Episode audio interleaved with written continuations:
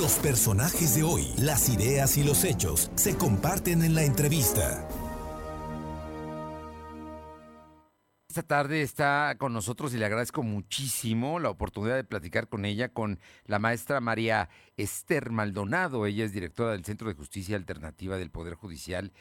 Y es que, pues, eh, el tema de la justicia es un tema indispensable en, la, en, la, en, la, vida social de los mexicanos. Y sin duda, el actual Tribunal Superior de Justicia de Puebla está empeñado en, en, hacer más y mejor justicia. Maestra, ¿cómo está? Muy buenas tardes y muchísimas gracias por estos minutos.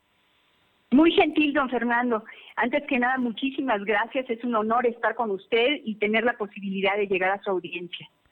Oiga, platíquenos del Centro de Justicia Alternativa del Poder Judicial, de lo que está haciendo, de cómo se está llevando y, cómo lo, lo, los poblanos podemos acceder verdaderamente para tener una justicia eh, mucho más rápida. Muchas gracias, don Fernando, desde luego. Pues le comparto que, el Poder Judicial del Estado tiene un servicio de mediación a través del Centro de Justicia Alternativa del propio Poder Judicial y ¿En qué consiste? Porque a veces eh, nos, nos falta un poco de, difusión, don Fernando. Eh, aquellas personas que tienen un conflicto, dos o más personas que tienen un conflicto que resolver, y esto puede ser en materia familiar, con el tema no de la guarda, custodia, de las visitas y los alimentos con los niños, en un tema civil, por ejemplo, arrendamiento, no, en un mercantil respecto de adeudos, o incluso en un tema vecinal ¿no? Eh, lo que nosotros hacemos es recibir la solicitud de la persona que quiere resolver este conflicto con alguien más. Y este procedimiento, don Fernando, es voluntario. Entonces, aquellas personas que estén en la disposición de resolver sin tener que llegar a un juicio su conflicto, Nosotros asignamos a un mediador que está perfectamente calificado para este tema y el mediador lo que hace es primero facilitar la comunicación entre las partes, ¿no? Empatizarlos, llevarlos a ver desde otra mirada la problemática en la que se encuentran y entender también qué está sucediendo del otro lado.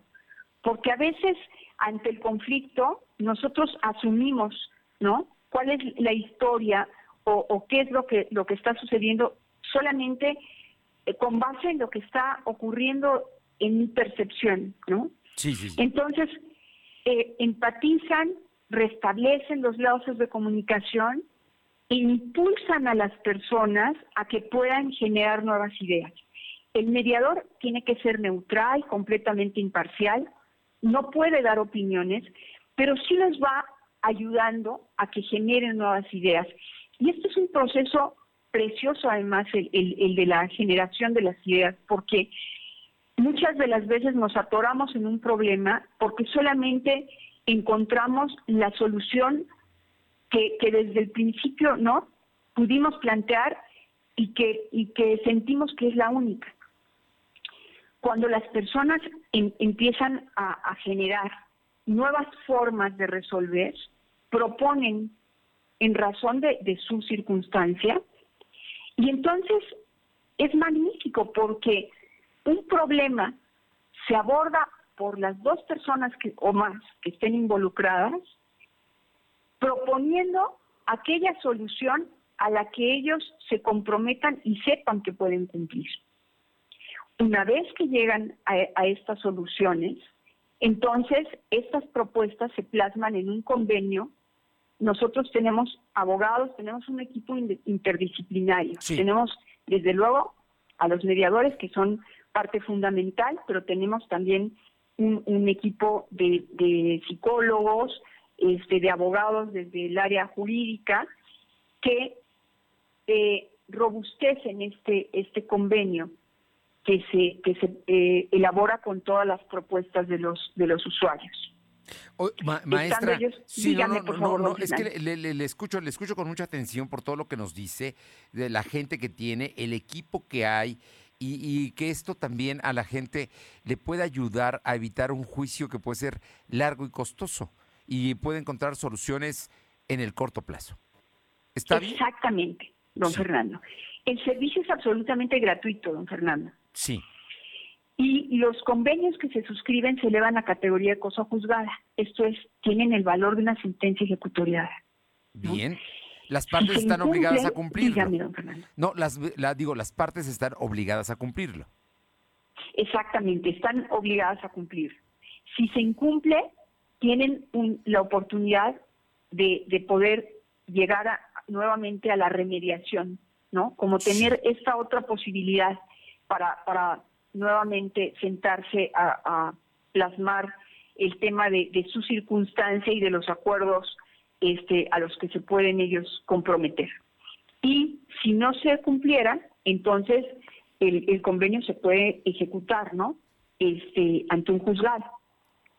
No, pues. Entonces, dígame, don Fernando. No, yo lo que le digo es que estoy gratamente sorprendido por esto, que además ya es un centro eh, establecido con una estructura que está dando servicio a los poblanos y, esto es verdaderamente, vale la pena que la gente se acerque.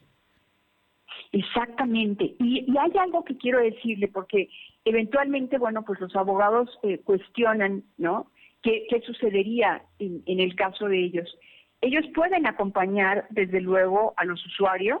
Esto está perfectamente dispuesto en nuestra normativa, si es que ambas partes están en la disposición de que de que estén acompañados por sus abogados. Este, desde luego, quienes resuelven, ¿no? Son, son los, los mediados, que son los directamente involucrados. Ellos son los únicos que pueden decidir por, por su circunstancia, comprometerse y suscribir el, el convenio.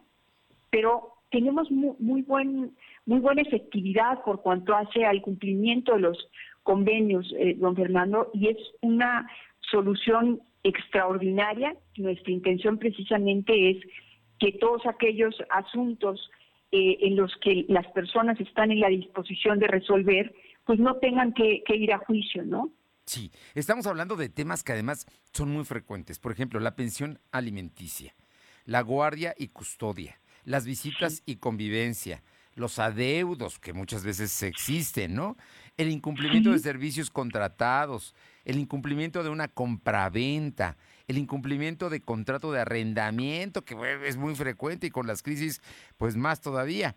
Los conflictos vecinales, que si me vio mal la vecina o el vecino, y, o que no estoy compartiendo la cochera, tantos detalles que hay, pero que evitan precisamente ir a un juicio y establecer pues, el de la sana convivencia, que también es, es importante, ¿no? Y donde las partes que se sienten afectadas pueden llegar a un acuerdo y resolver.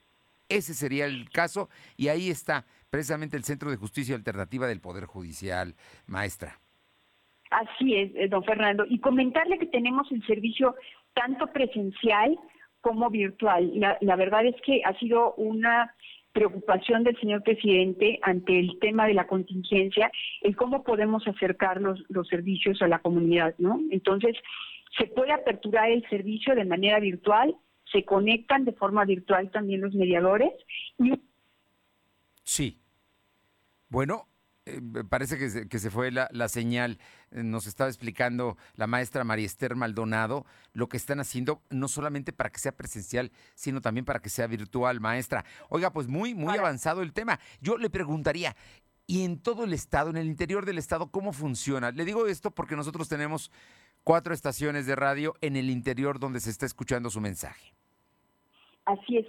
El, servicio es, este, el centro es estatal, entonces nosotros podemos tener el, servicio, lo tenemos a la mano de, manera virtual en cualquier momento a través de la plataforma del, Poder Judicial y estamos también acudiendo a jornadas a, distintas, este, a distintos distritos judiciales, este, don Fernando. Sí. Eh, maestra, yo finalmente le pregunto, ¿a qué teléfono? ¿Cómo podemos llegar con ustedes a este centro que me parece que es muy importante, Centro de Justicia Alternativa del Poder Judicial? Y mire que verdaderamente se va a hacer justicia con, con este trabajo que usted realiza. Muy gentil, muchas gracias. Pues estamos en, en Ciudad Judicial, aquí está el Centro de Justicia Alternativa, tenemos a la disposición dos números que son 24-7, don Fernando, que si me permite se los doy. Por favor es 2224 35 31 31 y el 2224 87 85 81. Muy bien. Están estas líneas 22 24 35 31 31 y 22 24 87 85 81 están abiertas los siete días, todo el día. Así es.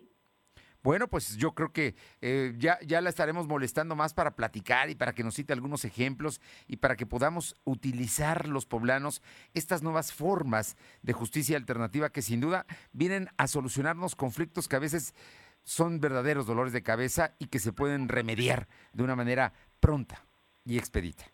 Así es, así es, don Fernando, y va a ser un placer para nosotros servir. Maestra María Esther Maldonado, directora del Centro de Justicia Alternativa, no sabe cómo le agradezco estos minutos y, y toda esta gran información que nos acaba de brindar. Al contrario, muchas gracias a usted, don Fernando. Ha sido un placer. Muy buenas tardes. Que esté muy bien. Hasta luego. Gracias.